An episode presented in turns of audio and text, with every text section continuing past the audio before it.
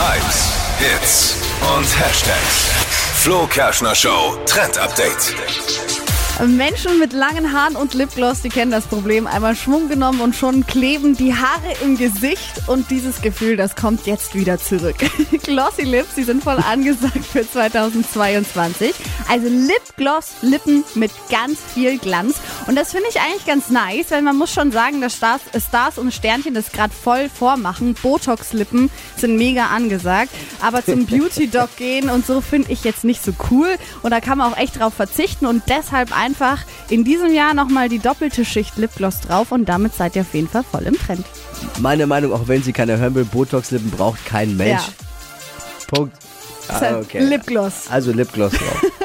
Mag ich auch nicht, aber okay. Die heutige Episode wurde präsentiert von Obst Kraus. Ihr wünscht euch leckeres, frisches Obst an eurem Arbeitsplatz? Obst Kraus liefert in Nürnberg, Fürth und Erlangen. Obst-Kraus.de